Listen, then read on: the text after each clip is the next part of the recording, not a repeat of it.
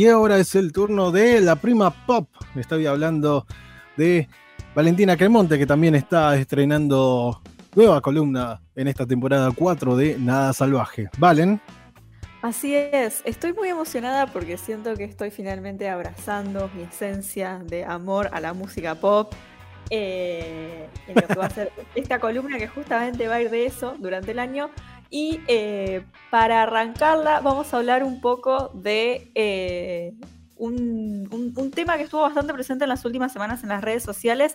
Vamos a estar hablando del documental que salió sobre Britney Spears, que se llama Framing Britney Spears. Así que si les parece, arrancamos a charlar un poco de eso. Dale, de una. Sí, sí, sí. Algo, algo un tanto. Contalo vos, contalo vos. Sí, sí, sí, sí. Bueno, este documental eh, no es muy largo, la verdad, dura alrededor de una hora y cuarto, es una, visualización bastante rápida. Es un documental de FX para Hulu, que es parte de una serie que se llama The New York Times Presents, una serie de documentales, y en él vamos a encontrar entrevistas a, bueno, ex compañeros de trabajo de ella, como ser su asistente, bailarines, eh, la directora de marketing de la primera discográfica con la que ella trabajó, demás también van a aparecer algunos periodistas y paparazzis y varios fans. ¿Y en qué se va a centrar este, este documental? Lo que tiene de, interesante y de novedoso es que se concentra en el tutelaje o, tutela, en inglés se dice conservatorship, que el padre de Britney, que se llama Jamie Spears, tiene sobre Britney desde el año 2008. ¿Y es una tutela? Bueno, yo no soy abogada, así que nos vamos a basar en lo que explica una de las editoras del New York Times que aparece hablando en este documental, da su testimonio.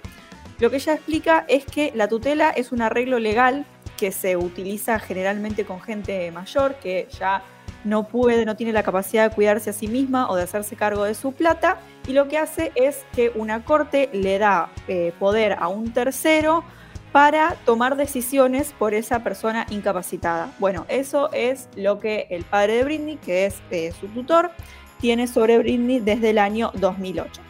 Y en el caso de ella, esta tutela implica no solamente eh, el control sobre el aspecto financiero de su vida, tienen control, por ejemplo, la potestad de cancelar sus tarjetas de crédito, si así lo quieren, y también de generar acuerdos comerciales para eh, hacer recitales o apariciones en televisión o discos, etcétera, sino que es también un control sobre otro tipo de cuestiones, como por ejemplo mencionan quién la puede visitar y quién no en su casa, o también poder tener guardias de seguridad eh, dentro de su casa. ¿Cómo llega Brindy a esta instancia de, de, tutelaje? Bueno, el documental plantea dos causas, si las queremos llamar, o sea, obviamente que no es tan lineal, pero como que señala dos caminos. Eh, el primero es, muestra cómo Britney, bueno, se había divorciado después de tener a su segundo hijo, que también lo había tenido muy, muy pegadito al, primero. Recordemos su ex marido Kevin Federline, que era uno de sus bailarines, y su mamá creía que ella tenía depresión postparto. Después también en el documental como que insinúan algo de problemas de salud mental o de algún tipo de problema de abuso de sustancias. Así que eso sería como eh, uno, una de las cuestiones que a ella la lleva a esta situación. Y por otro lado, se hace mucho hincapié en todo el acoso mediático que tuvo Britney desde el principio de su carrera, que era muy, muy chica y eh, que se, se profundizó después de que ella terminó su relación con Justin Timberlake. Eh, bueno, todos lo conocemos, cantante que sí, sí, sí. era parte de NSYNC, que eran así como la pareja, no sé, como el, príncipe y la princesa del pop. Bueno, cuando ellos terminaron su relación, como que se apuntó a Britney como la responsable, como la mala, entre comillas, para simplificarlo de, lo que había sido esta ruptura. Perdón. Y también cuando ella tiene sus hijos, eh, también se profundiza muchísimo los celian, ay, no me sale, pero cómo le empiezan a señalar a eh, Britney eh, cómo ella ejerce su maternidad, empiezan a decir cuestiones como que no cuidaba a los hijos, se llega a mencionar que era mala madre, etcétera.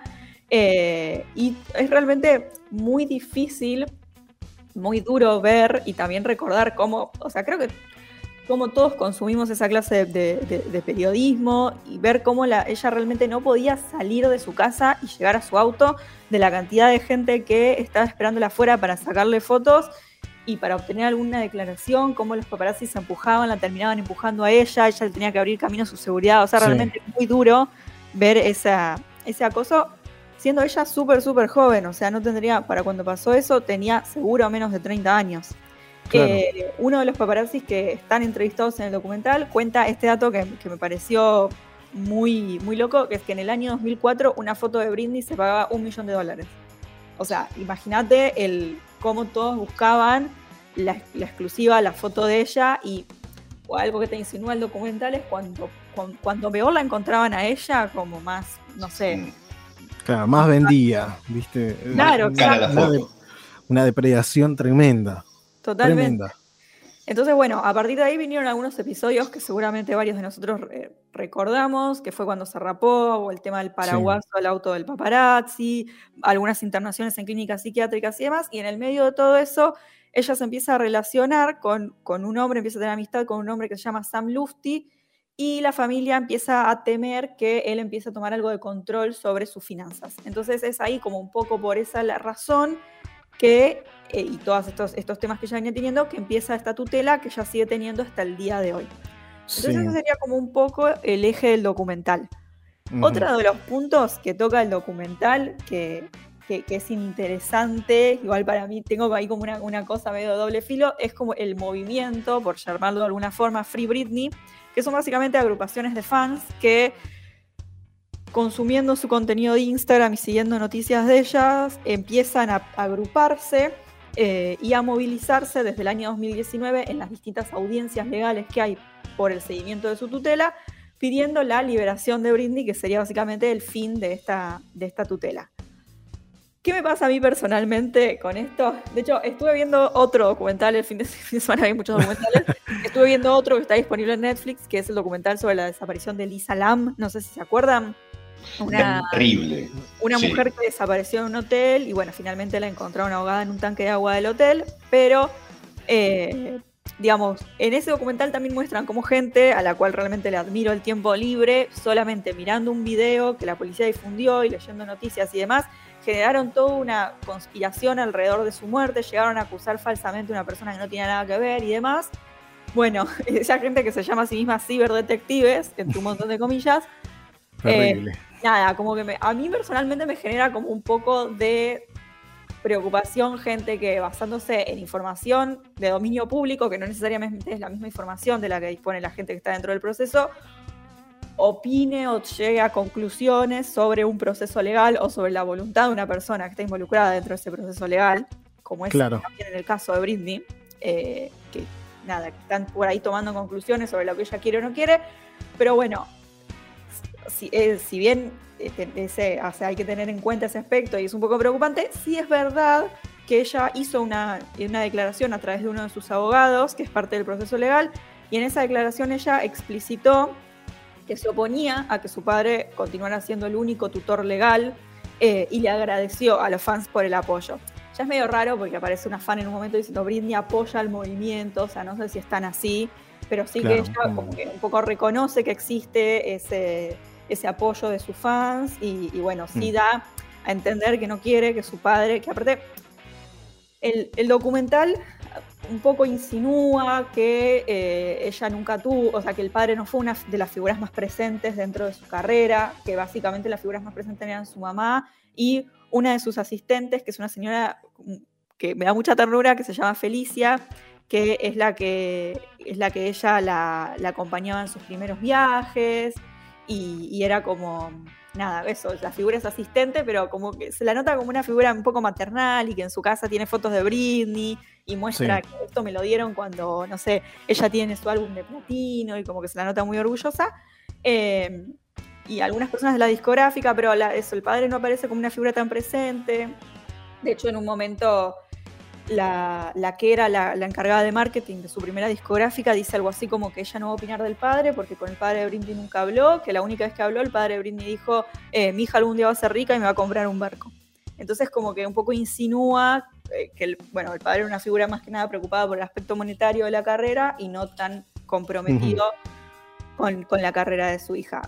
Pero bueno, entonces lo, lo, que sí se, lo que sí explicita esa declaración es que ya no quiere que el, que el, padre continúe siendo el único tutor y de hecho en noviembre del año pasado, lo interesante de esto es que todo es súper reciente, porque nada, noviembre claro, fue literal ayer, eh, la corte le permitió a Britney agregar una entidad financiera como cotutora, que es algo que yo quería, que una, una, como una entidad autorizada que eh, también sea cotutora sobre todo de la parte financiera. Así que bueno, eso es un poco el documental Framing Britney Spears. La verdad que es bastante interesante. Como documental, no, digo, es bastante clásico, entrevistas, material de archivo. No hay nadie de la familia. En, al final dicen que contactaron a varias personas de la familia, los padres, los hermanos, que o rechazaron o no contestaron, que trataron de contactar a la misma Britney, pero que no saben si efectivamente le llegaron de alguna forma su, su intento de contacto o no. Eh, pero hay varias voces que fueron cercanas a ella, también hay varios periodistas. Es interesante, es interesante. Es duro, no sé si yo soy una persona muy sensible o qué, a mí hubo varias partes en las que ella la entrevistaban y ella literalmente se ponía a llorar porque le decían mala madre en una entrevista y es muy feo de ver. Eh, Obvio.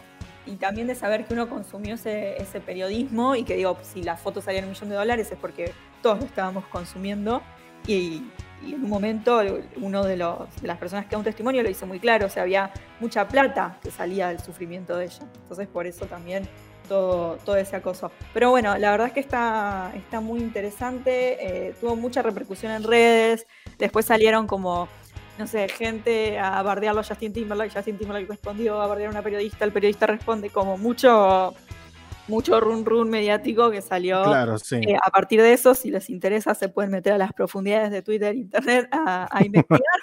Eh, pero bueno, eso es un poco lo que les trajimos en la prima pop el día de hoy, Framing Britney Spears, el documental sobre una de las reinas indiscutidas de la música pop de los 90 y de ahora también.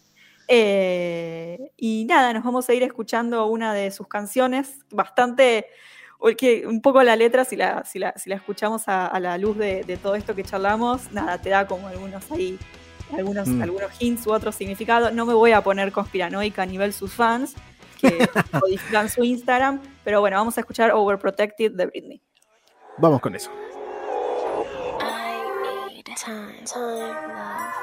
joy, joy. I need space, love. I need me.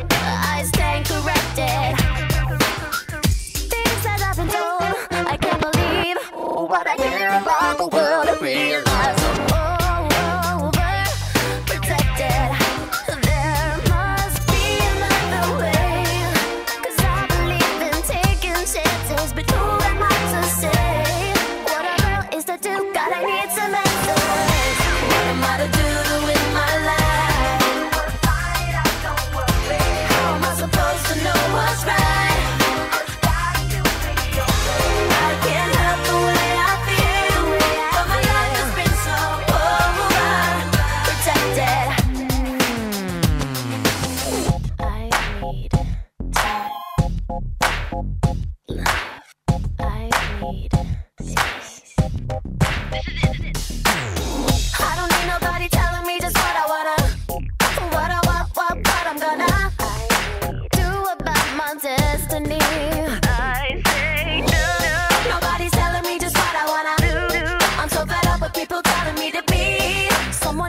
But bite me. Action!